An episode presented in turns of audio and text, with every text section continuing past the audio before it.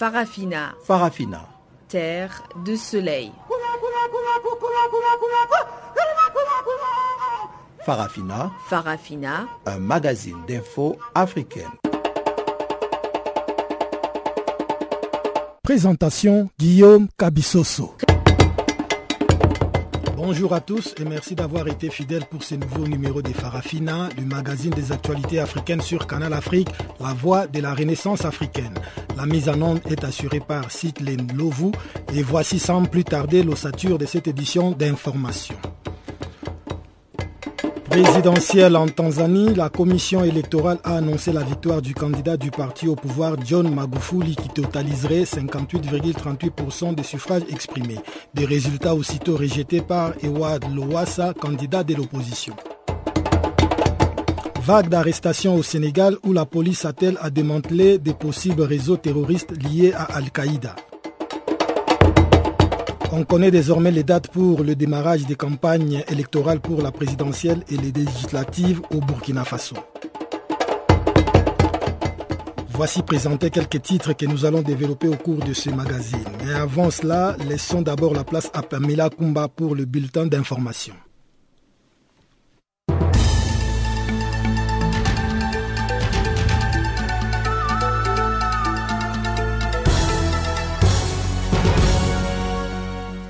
Bonjour à tous.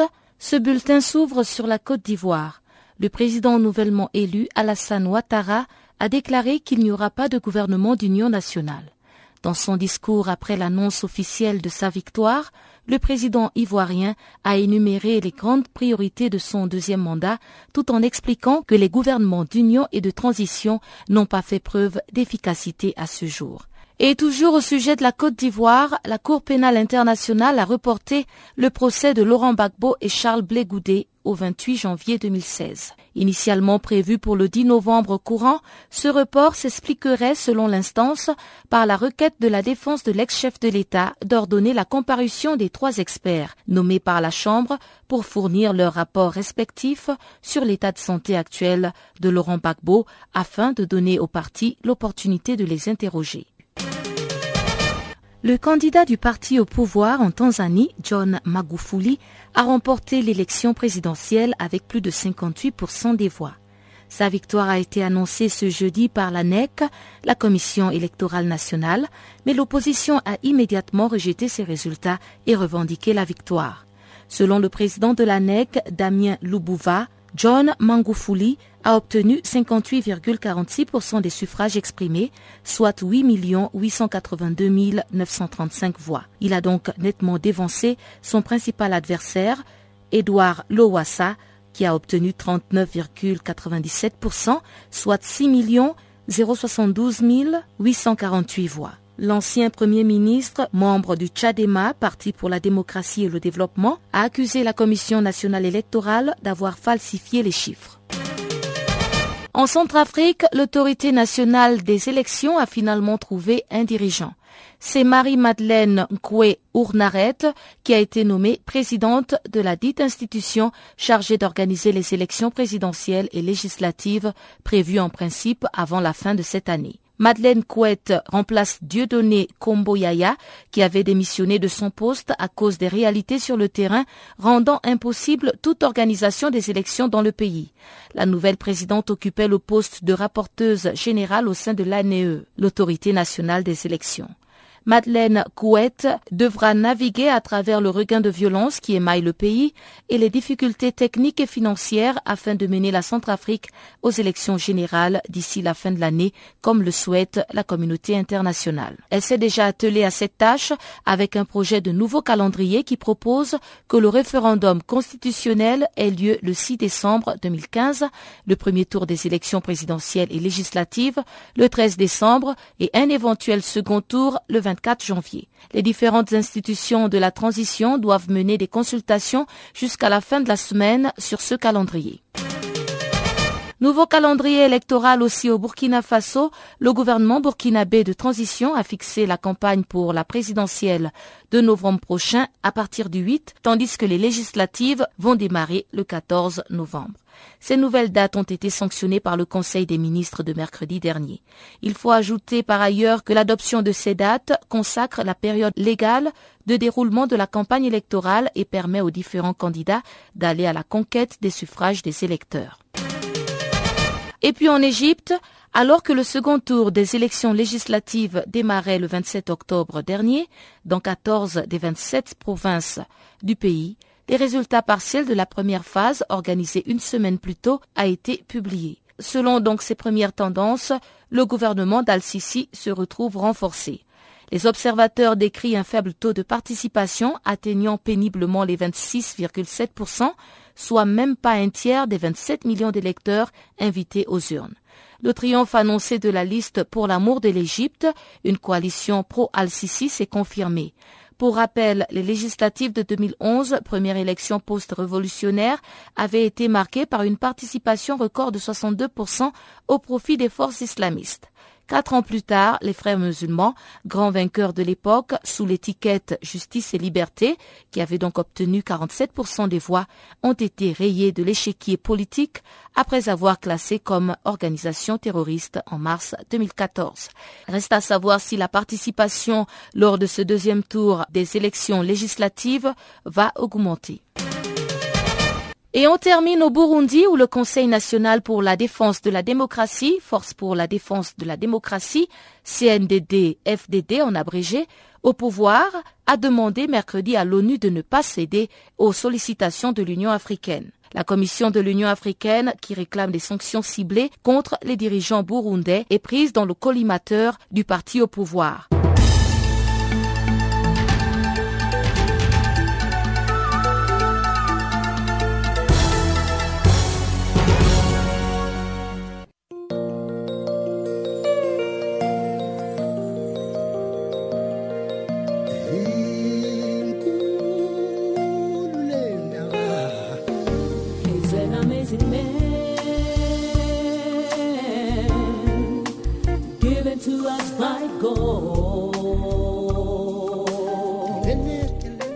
Channel Africa, la voix de la renaissance africaine. Écrivez-nous sur notre page Facebook Channel Africa. Faites-nous des tweets French Farafina ou bien Channel Africa 1.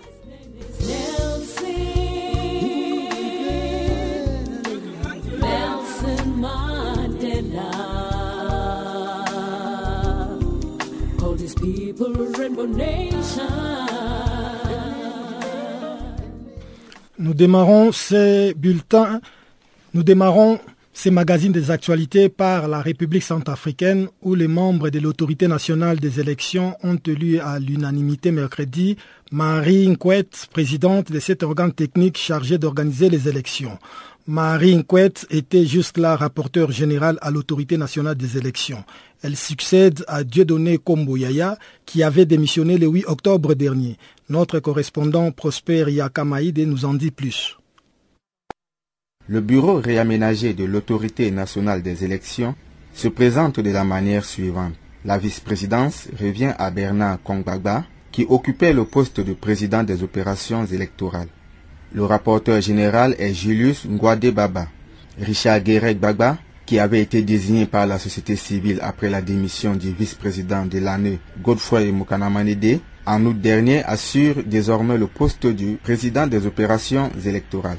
Quant à René Moruba Sakanga, qui vient lui aussi d'être désigné après la démission de Dieudonné Komboyaya, il sera chargé de la logistique des élections. Ce réagement technique au sein de l'année se fait au moment où les forces vives de la nation ont provisoirement amendé un nouveau chronogramme électoral. Ainsi, le premier tour des élections législatives et présidentielles pourrait avoir lieu le 13 décembre. Les élections devraient à l'origine avoir lieu le 18 octobre dernier, mais elles ont dû être repoussées notamment en raison des violences qui règnent à Bangui et dans certaines grandes villes du pays, notamment Bambari, Bria et Kagabandoro. Un léger glissement sur le calendrier permettra d'organiser le second tour le 24 janvier 2016. La nouvelle constitution adoptée en août sera quant à elle soumise à un référendum une semaine avant les élections, c'est-à-dire le 6 décembre prochain. Le texte a déjà le soutien des principaux partis politiques et des organisations de la société civile. Un dernier rendez-vous est pris vendredi 30 octobre pour la validation définitive de ce chronogramme électoral. 1 911 000 Centrafricains en âge de voter sur les 2 millions entendus se sont déjà inscrits sur la liste électorale. Prosper Yakamaide, Channel Africa. Restons toujours en Centrafrique où, à peine nommée, la nouvelle patronne de l'autorité nationale des élections a déjà proposé un nouveau calendrier électoral. Celui-ci fixe au 6 décembre le référendum constitutionnel alors que le premier tour de la présidentielle et des législatives est prévu pour le 13 décembre. David Gaïsona, expert en questions centrafricaines, qualifie ce calendrier d'irrationnel compte tenu de l'insécurité qui règne en Centrafrique. Son avantage, elle est femme et puis elle est dans un réseau qu'on voudrait bien. Parce qu'aujourd'hui, pour diriger l'ANE, eh ben, il faut être capable de dire non. Hein. Parce que les pressions qui vont être là, et moi, j'ai peur pour elle parce que, bon, on est un peu cousins.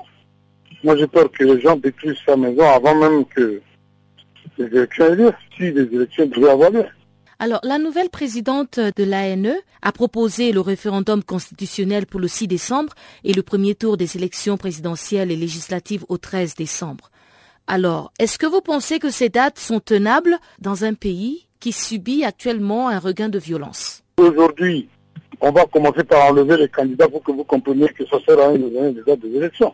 Là, actuellement, euh, ça crame dans le quartier de Fukima. Hier, euh, des trucs, tous les jours des enlèvements, de ceci. Et vous parlez des élections C'est quand même irrationnel et irresponsable. Il faut aussi la comprendre. On lui dit de faire une date, elle fait une date. Elle ne fait pas une date, euh, elle a tous les problèmes du monde. Bon, on dit, si tu ne donnes pas des autres, on te paye pas. On a du chantage terrible on dit que voilà, c'est moi qui paye les salaires, c'est moi qui paye les fonctionnaires. Si tu ne pas de date, tu ne payes pas les fonctionnaires et les fonctionnaires vont rentrer en grève. La RCA, je ne sais pas comment ça fonctionne avec euh, la communauté internationale. Bon, on verra bien au final euh, ce que ça va devenir. Hein. Là, des gangsters prennent des gens en otage, d'autres gangsters prennent en otage. La communauté internationale est dans les 4x4 climatisés, ils sont dans les restaurants, ils sont avec les prostituées. Bon, ben voilà. Et on nous dit sur 15 000 hommes, la moitié c'est des policiers. On n'est pas dans une affaire de police là. A une guérilla urbaine. Aujourd'hui, il y a beaucoup Haram qui est installé en Centrafrique, tout le monde le dit, mais on nous amène des policiers. Ce pas des policiers qui vont combattre Boko Haram. Les Centrafricains sont préoccupés par leur sécurité, pas par, euh, par une histoire d'élection. Vous donnez une date, vous avez des problèmes, vous ne donnez pas de date, vous avez des problèmes. Voilà. Donc, madame, nous sommes dans une situation complètement irrationnelle. Et qu'il y a les contre, il y a que les contre-vérités sont les gens ici. Dans cette impasse, qu'est-ce que vous allez faire? On va droit au mur. Il n'y aura pas des élections à la date qui est donnée. Il n'y a pas de liste électorale, il n'y a pas de carte électorale. On a des urnes qui sont arrivées, qui sont parquées dans un machin. Ben, vous allez les distribuer comment? Vous allez rentrer comment? Aujourd'hui, rien que d'arrondissement en arrondissement, on peut pas aller. L'arrondissement dans lequel moi j'ai vécu, je ne peux, je ne peux pas accéder. Alors, le jour où on va prendre les candidats en otage, où on va les tirer comme des lapins à la Kalashnikov, eh bien, la communauté internationale comprendra qu'il faut des armées. On va aller aux élections alors que là, au kilomètre 5, il y a des pick-up armés d'armements lourds qui se baladent avec des gens, avec des grenades. Euh, vous avez des hélicoptères, vous avez des chars, vous avez tout. Vous faites quoi? Vous, vous avez amené tout ça pour faire quoi? Un agenda caché que vous ne dites pas. Sous prétexte d'élection, vous voulez autre chose si c'est un coup d'État, bon, faites-le et puis qu'on n'en parle plus. Et puis voilà, c'est le départ des dirigeants que vous voulez. Bon, vous maquillez en disant élection, vous savez bien qu'ils ne peuvent pas organiser les élections, vous leur mettez en demeure de faire les élections. Voilà la fausseté de la communauté internationale, en tête les Français. David Gaïsona, expert en questions centrafricaines, répondait au micro de Pamela Kumba. Le gouvernement burkinabé a fixé la campagne électorale pour la présidentielle de novembre prochain du 8 au 27 novembre, tandis que celle pour les législatives va s'étaler du samedi 14 au vendredi 27 novembre 2015. Daniel Bondi, chargé des affaires juridiques au Conseil supérieur de la communication, nous donne ici les mesures qui ont été arrêtées par son institution pour s'assurer d'une campagne électorale apaisée et équilibrée. Il faut dire que le Conseil supérieur de la communication au Burkina Faso, c'est l'organe de régulation de la communication. Alors pour la campagne électorale, il y a deux grands principes que le Conseil met en œuvre. Et c'est le principe de l'égal accès aux médias publics et aussi que l'information électorale soit traitée de façon plurielle et équilibrée dans l'ensemble des médias du, sur le territoire national. Ça suppose quoi? Le Conseil supérieur de la communication prend certaines décisions qui permettront à l'ensemble des candidats d'avoir un espace équitable ou un, un accès équitable au niveau des médias publics. Maintenant, au niveau des médias privés et à l'ensemble des médias qui diffusent sur le territoire burkinabé, le Conseil va veiller à ce que tous les médias puissent respecter le principe du pluralisme et de l'équilibre de l'information électorale. Voilà un peu ce que je peux dire déjà. Maintenant, pour cela, bien entendu, il faut prendre des décisions. Donc, il y a certaines décisions réglementaires que le Conseil supérieur de la communication a prises et ces décisions vont concerner effectivement aussi bien les médias publics que les médias privés. Voilà un peu ce que je peux ramasser pour ce que je peux vous dire rapidement sur la question. Mais, mais avant tout ça, il faut dire que le, Conseil supérieur de la communication avait euh, initié la signature d'un pacte de bonne conduite, notamment qui avait regroupé les partis politiques et l'ensemble des acteurs en lice qui partaient pour les élections, les médias et aussi les organes, les OSC, euh, je veux dire organisations de la société civile, et les agences de publicité ou de communication pour que le discours électoral soit apaisé dans ces temps d'élection. Voilà un peu euh, ce que je peux ajouter. Et comment vous allez vous assurer que tout ce que vous avez pris comme décision sera suivi? Est-ce que vous avez constitué de petites équipes sur le terrain afin de se rassurer que tout se passe pour le mieux? Absolument. On ne peut pas superviser les élections ou on ne peut pas superviser le discours électoral sans qu'on le mette sur le terrain, en tout cas des observateurs. Donc pour cela, d'abord il faut dire qu'à l'interne, même le Conseil supérieur de la communication se constitue différentes équipes qui vont s'occuper des différents types de médias, en l'occurrence médias publics, privés, les médias, euh, je veux dire, les équipes télé qui vont s'occuper de la télévision, de la radio et même des médias en ligne. Donc il y a un service de monitoring interne là. Il y a aussi le fait que le Conseil supérieur de la communication a déployé, ou du moins va déployer sur le terrain, des observateurs dans les différentes régions, dans les provinces du Burkina, qui vont suivre au jour le jour les différents médias privés qui existent et qui vont diffuser les informations sur la campagne électorale. Et par rapport euh, aux nouvelles technologies des médias, par exemple l'Internet, euh, Facebook, tous ces réseaux sociaux, comment pouvez-vous vous rassurer que ça ne sera pas utilisé contrairement au pacte que vous avez fait signer aux différents candidats? Alors, il faut dire qu'au niveau des, nouvelles technologies de l'information, je veux dire des technologies de l'information et de la communication aujourd'hui, il y a euh, un certain nombre de distorsions de la loi qui régissent les médias en ligne. Par exemple, tous les médias qui diffusent sur support audiovisuel et qui diffusent également euh, sous forme de presse écrite, tous ces médias qui sont en ligne sont désormais régis par la loi.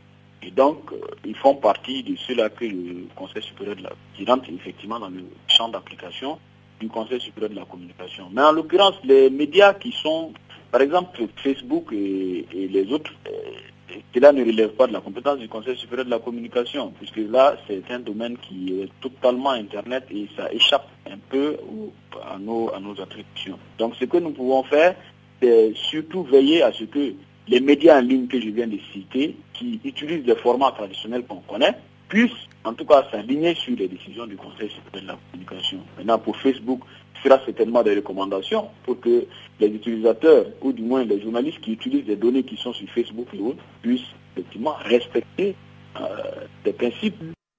Au Congo-Brazzaville, alors que le gouvernement a décidé mercredi de poursuivre les auteurs d'actes de vandalisme et d'appels à la sédition qui ont provoqué la mort de plusieurs Congolais, l'opposition regroupée au sein du FROCAD et IDC a quant à elle appelé vendredi à une marche pacifique.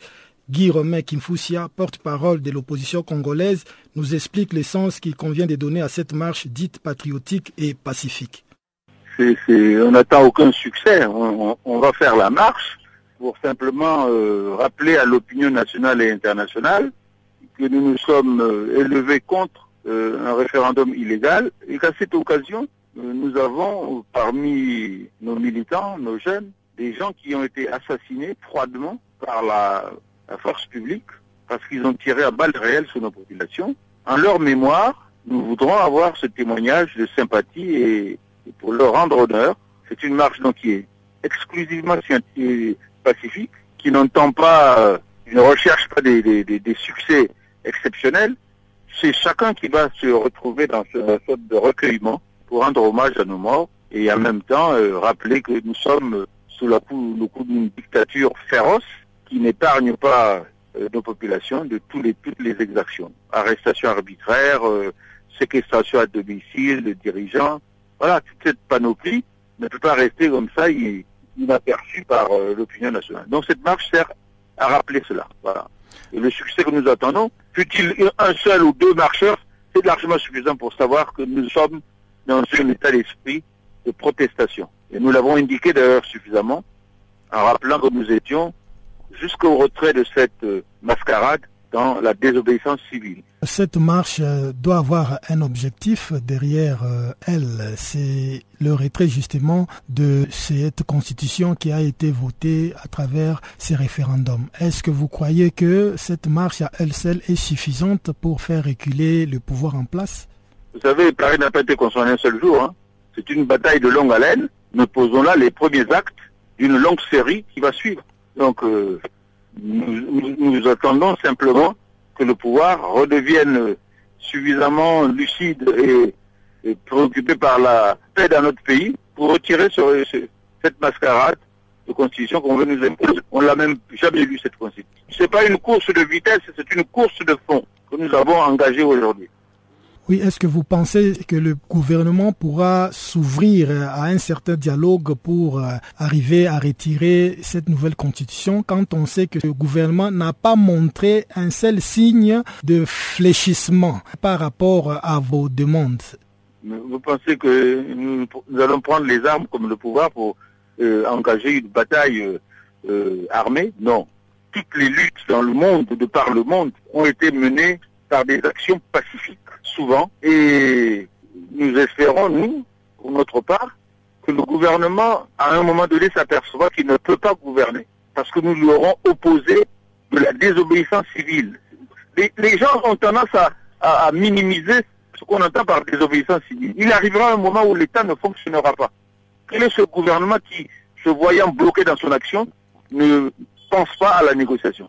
Ça m'étonnerait qu'il reste euh, sourd et autiste devant euh, la protestation passive du peuple congolais qui n'entend plus euh, euh, avoir dans, ses rangs des, des, martyrs inutiles. Nous allons construire cette résistance civile pour contraindre le gouvernement à s'asseoir à une table de négociation. Et ça viendra. Euh, ça viendra, nous en sommes convaincus parce que le président Sassou Nguesso s'est montré ouvert au dialogue autant que vous, l'opposition. Mais durant cette euh, négociation, quels sont les sujets qui seront intouchables par rapport à vos revendications, par exemple? Nous, nous avons une seule préoccupation, l'unique, celle qui est à la base de tout, tous ces désagréments que nous constatons aujourd'hui. C'est la gouvernance électorale.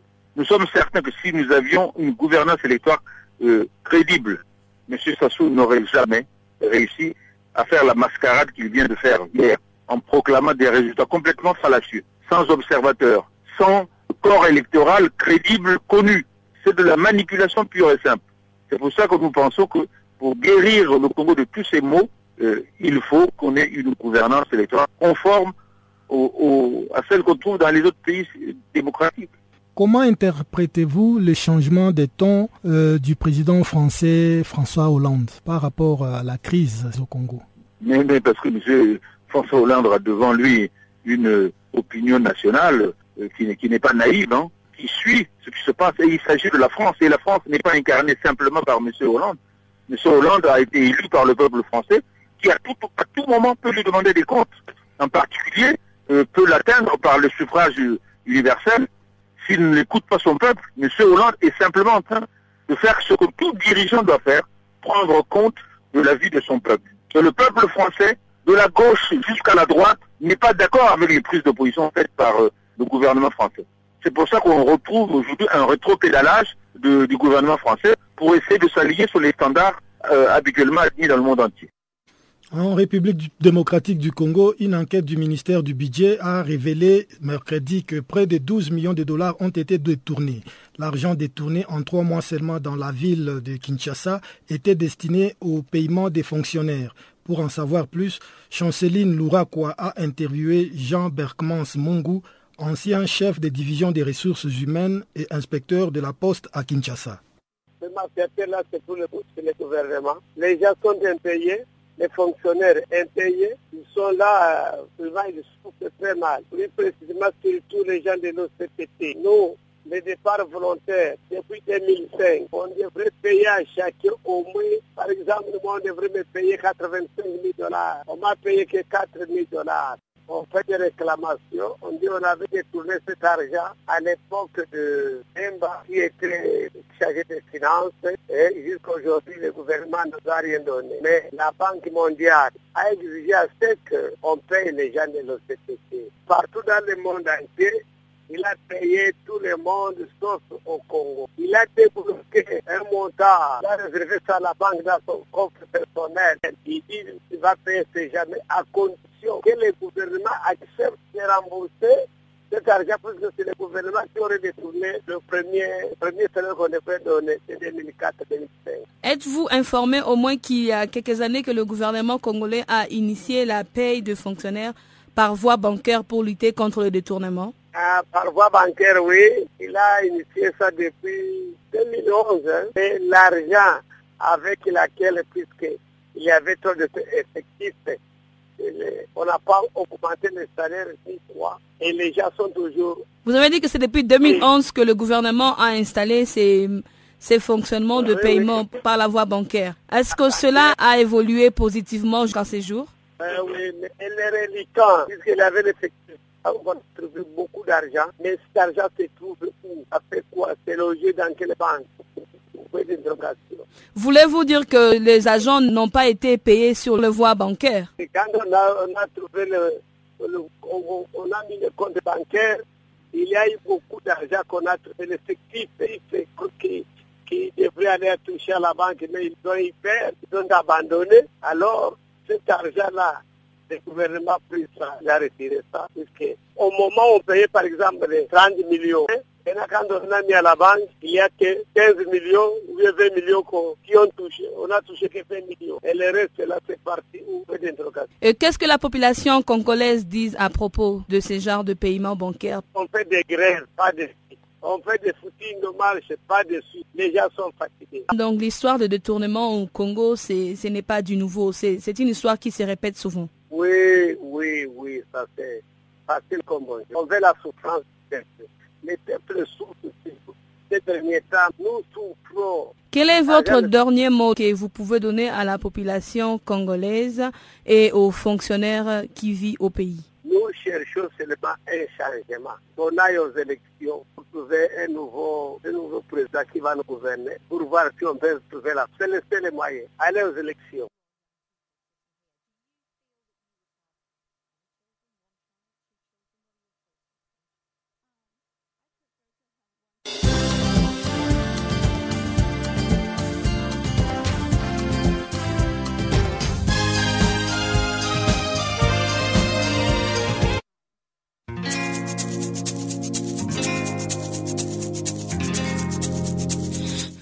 Écoutez Farafina, un programme en français sur Canal Afrique émettant de Johannesburg. Pour vos réactions à nos émissions, écrivez-nous soit à l'adresse électronique suivante farafina.channelafrica en un seul ou envoyez-nous un SMS au numéro qui suit 00 27 833 81 56 59.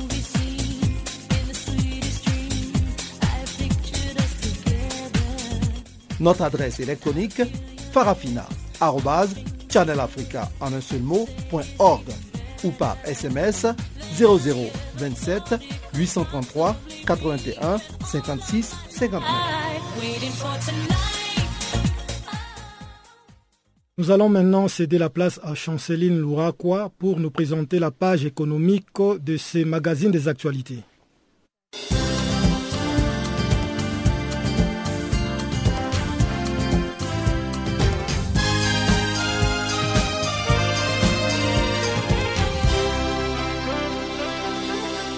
Bonjour amis auditeurs de Channel Africa. Nous ouvrons ce bulletin économique en Inde. Le forum de New Delhi s'est solde par plusieurs promesses d'investissement de l'Inde en Afrique. En présence de quelques présidents africains tels que Idriss Déby du Tchad, Macky Sall du Sénégal et Alpha Condé du Guinée, et encore Jacob Zuma d'Afrique du Sud, le Premier ministre indien a promis une enveloppe de 500 millions d'euros d'aide au développement du continent. Ces fonds s'étalera sur cinq années à venir et une grande partie ira à l'extension d'un projet phare mis en place depuis 2009. 50 000 bourses seront également offertes à des étudiants du continent pour venir étudier en Inde. Une ligne de crédit de 9,1 milliards d'euros pour 5 ans est également établie, soit les doubles par an de ce qui a été accordé lors du premier sommet Inde-Afrique de 2008. La République démocratique du Congo reste marquée par une forte pauvreté, deux écarts importants de développement entre provinces. On note aussi une faible inclusion spatiale liée à la lenteur du processus de décentralisation et au retard dans la construction de certaines infrastructures. En effet, l'inflation s'est maintenue à 1,2% contre un objectif de 3,7%. Les taux d'échange du franc congolais contre le dollar américain a connu un glissement de 0,1%. Ce résultat résulte d'une politique macroéconomique prudente et d'un rebond de recettes d'exportation. Les taux de croissance a, pour sa part, été légèrement revus à la baisse, 8,4% contre 9% attendu en 2015. Cette croissance de plus de 8% affichée par la République démocratique du Congo en 2014 tient au dynamisme des industries extractives et manufacturières, de l'agriculture, du commerce et de la construction. Madagascar est un pays peuplé de 22,9 millions d'habitants. La superficie est de 587,041 km. Disons que la croissance malgache a été faible de 3% en 2014, mais elle devrait se redresser en 2015 et 2016. En effet, cette croissance pourrait atteindre 5,1% à l'horizon 2016, contribuer à la réduction de la pauvreté et du chômage. Avec un taux élevé d'extrême pauvreté, plus de 53% et des inégalités régionales, Madagascar représente un défi pour la consolidation de la stabilité et de la réconciliation nationale. La Somalie compte aux environs 10,5 millions d'habitants dans une superficie de 638,000 km. L'économie somalienne a une base économique étroite qui la rend très vulnérable aux choses extérieures. Et cela continue d'empêcher les autorités fédérales de générer des recettes suffisantes pour soutenir la reconstruction ainsi que le développement dans un environnement macroéconomique instable. L'insuffisance de recettes nationales et la mauvaise gestion de finances publiques représentent des contraintes sérieuses pour le budget national, de sorte que le pays dépend presque exclusivement d'une aide extérieure. L'économie équato-guinéenne est entrée dans une phase de récession économique suite à la baisse de sa production et des gaz ainsi que du pétrole. Le produit intérieur brut devrait fortement se contracter en 2015 sous l'effet de la baisse persistante de la production d'hydrocarbures. Celle parallèle des investissements publics dans les infrastructures. Le produit intérieur brut pourrait reculer de 8,7% en 2015 avant de rebondir en 2016 plus 1,9%.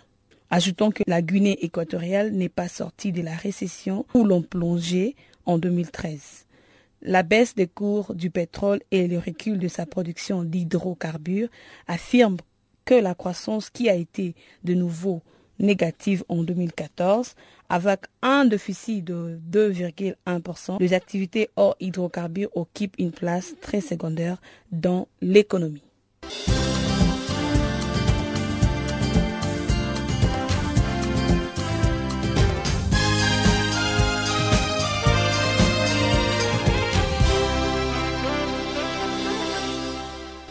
Nous ouvrons la deuxième partie de ces magazines des actualités par cette vague d'arrestations de présumés terroristes au Sénégal. La police a interpellé des imams pour apologie du terrorisme alors que trois autres personnes, dont une femme soupçonnée d'appartenir à l'organisation terroriste Al-Qaïda, ont été aussi appréhendées.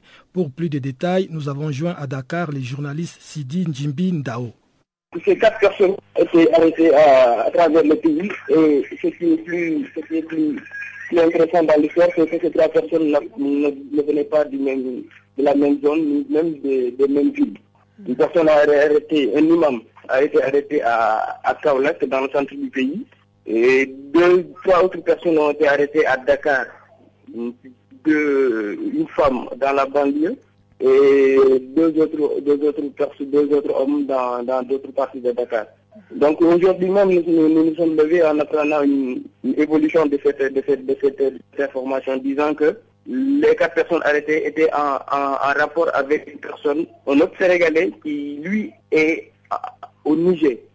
donc, comme, comme les services de sécurité, et, cette personne a été arrêtée, cette personne qui vivait au Niger a été arrêtée par les services de sécurité de Djamena, de la capitale nigérienne, pas Nigeria, mais Niger, Niger. Euh, donc, les services de sécurité du Sénégal ont, réussi, en tout cas, à faire le lien entre ces différentes personnes-là. Et ils ont su que la personne qui était au Niger était une personne chargée, était un pion de Boko Haram qui était chargé de trouver des financements pour, pour, pour, pour la, secte terroriste. Et quand on a vérifié les rapports entre ce sous-marin qui est au Niger et les quatre Sénégalais qui sont arrêtés au pays hier, on a trouvé qu'il était en, en Il y avait des, des, rapports et même des transactions d'argent ont été, ont été faits entre, entre surtout avec l'imam Ali Donc c'est sur ces bases que les personnes ont été, ces, ces quatre personnes-là ont été arrêtées. Est-ce que euh, ces personnes, y compris les imams qui ont été arrêtés, ont été déjà déférés devant le tribunal pour être jugés? Ces personnes sont pour le moment sont en garde, en garde à vue. Euh, l'enquête suit son cours, ils ne sont pas encore euh, déférés de ce qu'on cherche pour le moment. Euh, et je, en tout cas, dites-vous qu'il ne serait pas une surprise d'apprendre dans les jours qui viennent que d'autres arrestations ont été effectuées. parce qu'au Sénégal, il faut le dire, c'est un pays calme, comme on le dit, mais les musulmans commencent à, de plus en plus à radicaliser. Et le pourquoi s'explique par des injustices, des injustices qu'ils qui souligne souvent à travers des débats télévisés. Quand on évite des islamologues ou bien des, comment on les appelle, je même plus, des, des, des, imams ou prédicateurs, euh, ils disent souvent leur, leur, mécontentement face à cette situation que, vivent les musulmans du Sénégal. Donc moi, moi, en tout cas, je ne suis pas surpris de voir que des Sénégalais essaient de, de, de, de s'initier, essaient d'entrer dans, dans, dans le terrorisme. Il faut dire que, euh, comme je viens de vous le dire, on ne connaît pas ça. Le Sénégal n'a jamais fait objet d'attaque terroriste. On n'a jamais été, été comment dire, confronté à de telles situations. Les Sénégalais même, ils font que vous leur demandez. Ils ne savent même pas exactement qu'est-ce que ça veut dire Boko Haram. Ils ne savent même pas, même pas de quoi il, s'agit.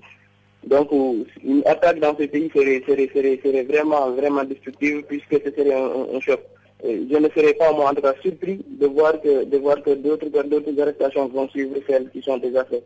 Ils ont été arrêtés pour apologie du terrorisme. En termes clairs, qu'est-ce qu'ils ont tenu comme propos qui leur ont coûté cette arrestation?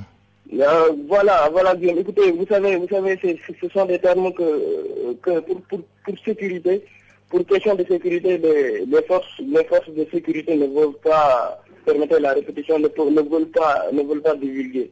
Souvent, on nous dit qu'on nous dit apologie pour terrorisme, mais quand on demande aux journalistes, quand on demande de savoir qu'est-ce qu'ils ont exactement dit, on, on, on, nous dit que le dire ne, serait que répéter des, des, des termes pour apologie, d'apologie au terrorisme. Et donc, vous voyez, ils, ils, ne, disent jamais, jamais, au plus grand jamais ce qu'ils ont dit. Sinon, il n'y a que les personnes qui ont eu la chance d'assister au, discours de ces imams peuvent vous dire exactement ce qu'ils ont, ce qu'ils ont dit pour être, pour être poursuivis pour terrorisme.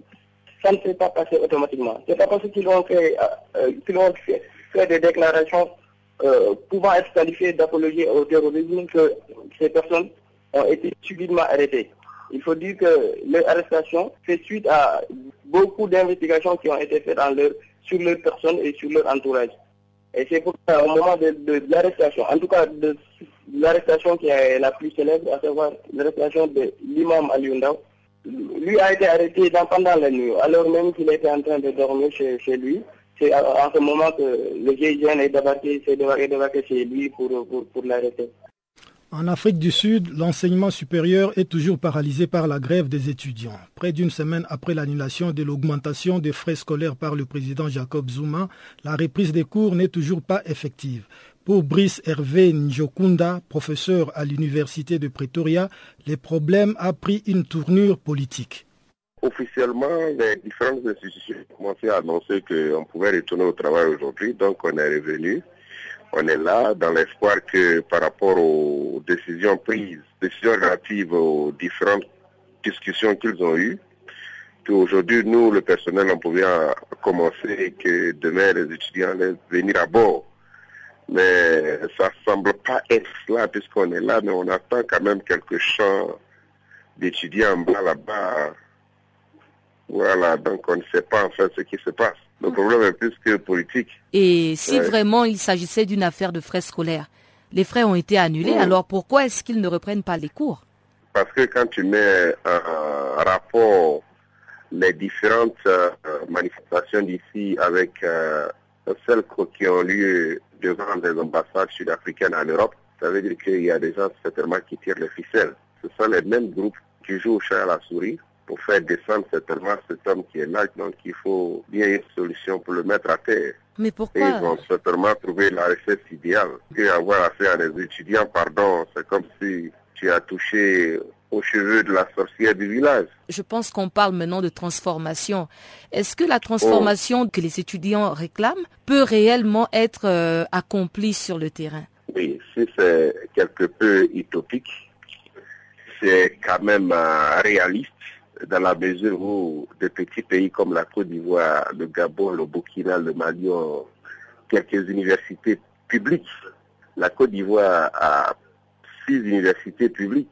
Quand je prends l'université d'Abidjan Cocody, l'université de Boaké et l'université d'Abobo Djamé, par rapport à l'INSET, à l'INSTP, à, à la Polytechnique et au à l'école supérieure d'agriculture, quand on met le tout ensemble, ça fait à peu moyenne de 6, alors que l'Afrique n'a aucune université publique. Donc, ce sont des revendications réalistes. Et avant que ça ne soit réaliste, les Sud-Africains qui ne connaissaient rien de leur système euh, éducatif ou scolaire, et parce qu'ils ne voyagent pas, ils ne savent pas que les universités peuvent ne pas être payantes. Mais maintenant que les grands qui sont en haut là-bas ont en fait euh, essayé de tirer l'alarme dessus. Alors ils sont en train de leur ouvrir les yeux petit à petit et on les pousse à réclamer leurs droits, ce qui n'est pas mal. C'est comme un éveil de la conscience nationale. Voilà, c'est réaliste. Donc euh, par rapport au réalisme, il faut qu'il y ait une solution, même qui n'est pas définitive, mais intermédiaire, résolution de la crise qui pourrait quand même être trouvée. Parce que par rapport à un idéal, il faut une médiane. Cette médiane-là, c'est qu'on leur trouve certainement des subventions euh, afin d'apaiser les esprits, ce qui mm. n'est pas impossible. Il y a des universités comme la nôtre, China University of Technology ou bien UG. Ce sont des universités presque étatiques. Mais à qui profite tout l'argent qu'on paye? C'est la question. C'est presque des universités étatiques. Par rapport à des universités comme VEX et Pretoria University qui ont des statuts entièrement privés, mais tout cet argent qu'on paye. Ici, par exemple, les gens payent moins cher quand même, une moyenne de 20 000 règles. À qui, dans les poches de qui va, pardon, cet argent? C'est là la grande interrogation. Par rapport à des parents pauvres qui sont dans des bidonvilles, dans les townships, qui n'arrivent pas à manger, payer une moyenne de 20 000, ça c'est simplement pour la scolarité. Que dirait-on des fournitures scolaires et des chambres sur le campus et des déplacements des étudiants? Le Conseil de sécurité s'est déclaré mercredi vivement préoccupé par l'insécurité croissante et la montée de la violence au Burundi, ainsi que par l'impasse politique persistante dans le pays caractérisé par l'absence de dialogue entre les parties prenantes. Les membres du Conseil ont en outre pris note de la décision de l'Union africaine d'imposer des sanctions ciblées, y compris l'interdiction de voyager et le gel des avoirs, à l'encontre de toutes parties prenantes burundaises dont les actes ou les propos concourent à perpétuer la violence et à entraver la recherche d'une solution. Suivant cette mise en perspective d'Isabelle Dupuis de la radio des Nations Unies. Le Conseil de sécurité s'est déclaré mercredi vivement préoccupé par l'insécurité croissante et la montée de la violence au Burundi, ainsi que par l'impasse politique qui persiste dans le pays et qui est caractérisée par l'absence de dialogue entre les parties prenantes. Dans une déclaration à la presse, le Conseil s'est dit profondément préoccupé par la multiplication des violations et des atteintes aux droits de l'homme, y compris les exécutions extrajudiciaires, les actes de torture et autres traitements cruels, inhumains ou dégradants, les arrestations arbitraires et les détentions illégales. Les membres du Conseil ont aussi noté avec une grande inquiétude l'impunité qui règne, les assassinats quotidiens, les restrictions à l'exercice de la liberté d'expression, y compris pour les journalistes, et la dégradation continue de la situation humanitaire, plus de 200 000 Burundais ayant cherché refuge dans les pays voisins. Condamnant les actes de violence commis aussi bien par les forces de sécurité du gouvernement que par les groupes armés illégaux, le Conseil a appelé à ce que les auteurs de ces actes soient traduit en justice. Le Conseil a rappelé qu'il importe de respecter la constitution du Burundi ainsi que l'accord de paix et de réconciliation d'Arusha pour le Burundi d'août 2000. Les 15 ont exhorté tous les protagonistes à renoncer à la rébellion armée comme moyen de résoudre la crise en cours et ont lancé un appel aux parties burundaises pour qu'elles amorcent un dialogue et épargnent de nouvelles souffrances au pays. Les membres du Conseil ont en outre pris note de la décision de l'Union africaine d'imposer des sanctions ciblées, y compris l'interdiction de voyager et le gel des avoirs à l'encontre de toute partie prenante burundaise dont les actes ou les propos concourent à perpétuer la violence et à entraver la recherche d'une solution. À New York, Isabelle Dupuis, la radio des Nations Unies. La conférence internationale pour la région des Grands Lacs invite les dirigeants de l'ex-M23 à continuer à être engagés et à maintenir l'esprit des déclarations de Nairobi pour apporter la paix et la stabilité en République démocratique du Congo et dans la région. Le secrétaire général de cette organisation sous-régionale, Ntumbalwaba, a lancé cet appel mardi à Bujumbura. Le M23 accuse les gouvernements congolais de mauvaise foi dans la mise en œuvre des engagements pris à Nairobi. Kinshasa, à son tour, rejette la responsabilité du blocage du processus à l'ex-mouvement rebelle. Écoutons cette mise en perspective de la radio Okapi.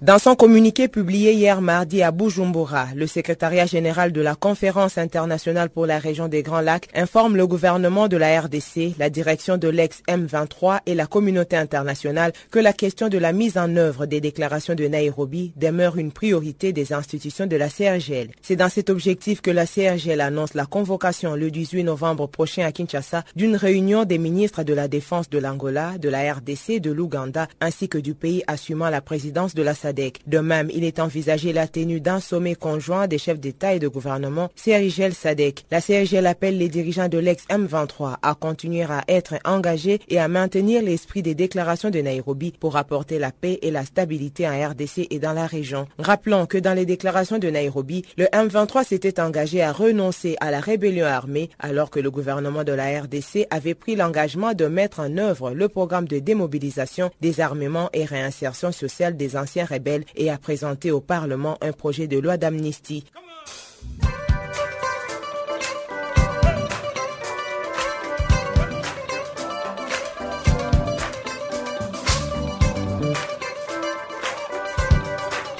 Farafina, votre rendez-vous hebdomadaire sur Channel Africa, la radio panafricaine. Farafina, votre programme des actualités en langue française sur Channel Africa.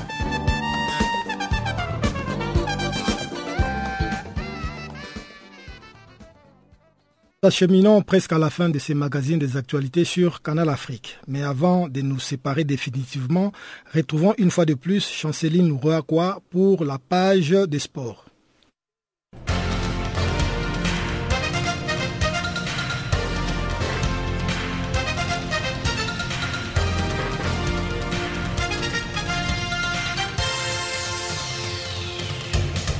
Bonjour, Ce bulletin des sports s'ouvre avec la préparation Chan 2016 en République démocratique du Congo. Les léopards congolais se préparent sans le joueur de tout-puissant Mazembe. La première phase de préparation d'une semaine se fera sans le corbeau sélectionnable qui sont concentrés à leur finale de la Ligue des Champions. À part peut-être Issama Mpeko qui n'est pas encore qualifié pour la Ligue des Champions pour l'avoir joué en début de saison avec le club angolais de Capscore. Par ailleurs, les joueurs de Tout-Puissant Mazembe ne prendront pas part à la première étape du stage des léopards locaux qui commence le 1er novembre 2015 avec les regroupements à Kinshasa. Soulignons que le 26 joueurs convoqués par Jean-Florent Ibengue iront à Luanda pour participer du 4 au 8 novembre à un mini tournoi face aux Zambiens et Angolais à l'occasion du 40e anniversaire de l'indépendance de l'Angola. Elim Khan 2015 au Togo. Les éperviers du Togo, déjà mal en point dans les éliminatoires de la Cannes 2015, vont devoir faire sans quelques-unes de leurs pièces maîtresses. En effet, il y a deux forfaits alors que le stage ne débute que lundi prochain. Floyd Haïté et Mathieu de Séville renoncent à la double confrontation face à l'Ouganda. Autre joueur sur lequel pesait une incertitude, Kossi Agassa, la Fédération togolaise de football rassure que le portier de Rennes sera présent après avoir écarté Gafar Mahama et Vincent Bossou, deux membres importants de sa défense. C'est ainsi que le sélectionneur a convoqué Alban Saba, bien que le nom de ces derniers ne figure pas parmi les 24 dévoilés. Son club l'annonce avec les éperviers pour les deux prochains matchs. C'est la première fois que Saba, ex-international U18 allemand, va participer à un regroupement du Togo. Les éperviers s'entraînent toute la semaine pour un départ à Kampala vendredi. Au Maroc, Faisal Fedjer heureux d'être dans la préliste. Un nombre de 26 joueurs ont été retenus par Badou Zaki, le sélectionneur du Maroc, pour la double confrontation avec la Guinée équatoriale le 12 et le 13 novembre prochain en éliminatoire du Mondial 2018. À cet effet, le grand joueur facial, Fadjer, est heureux d'être dans la préliste et a exprimé sa joie au micro de mutakab.net en disant, je cite, Je suis très heureux de voir mon nom dans cette préliste je ne réalise pas encore et je n'ai pas le mot pour décrire ce que je ressens. Maintenant, j'espère faire partie de la liste définitive pour ces matchs très importants contre la Guinée et pouvoir défendre le couleur de mon pays sur le long terme, Inch'Allah. Pour sa part, Noureddin Naebet, ancien capitaine des Lions de l'Atlas, ex-joueur Portivo, la couronne, a fait des éloges sur Facial Fajer en affirmant, je cite, Facial a tiré mon attention la saison dernière où il a vraiment été à la hauteur. Il a été dans le viseur de dernière où il a vraiment été à la hauteur. Il a été dans le viseur de trois au club espagnol, à part le dépôt. Son actuel coach, Vistor Sanchez de Lamo, est satisfaisant de son rendement et les supporters l'ont déjà adopté. J'espère qu'il jouera en équipe nationale car il peut apporter beaucoup au Lyon de l'Atlas.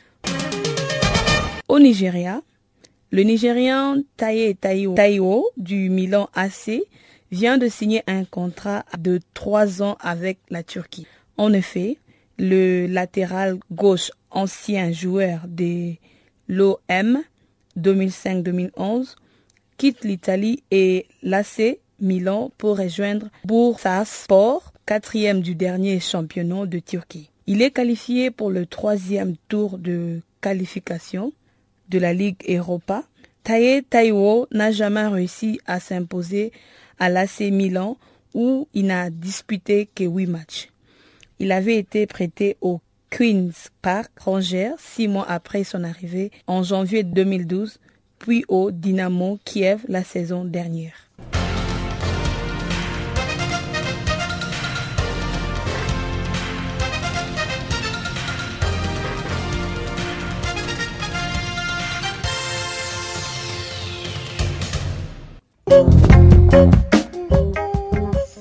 Mesdames, Mesdemoiselles, Messieurs, nous sommes donc arrivés à la fin de ce magazine des actualités sur Canal Afrique.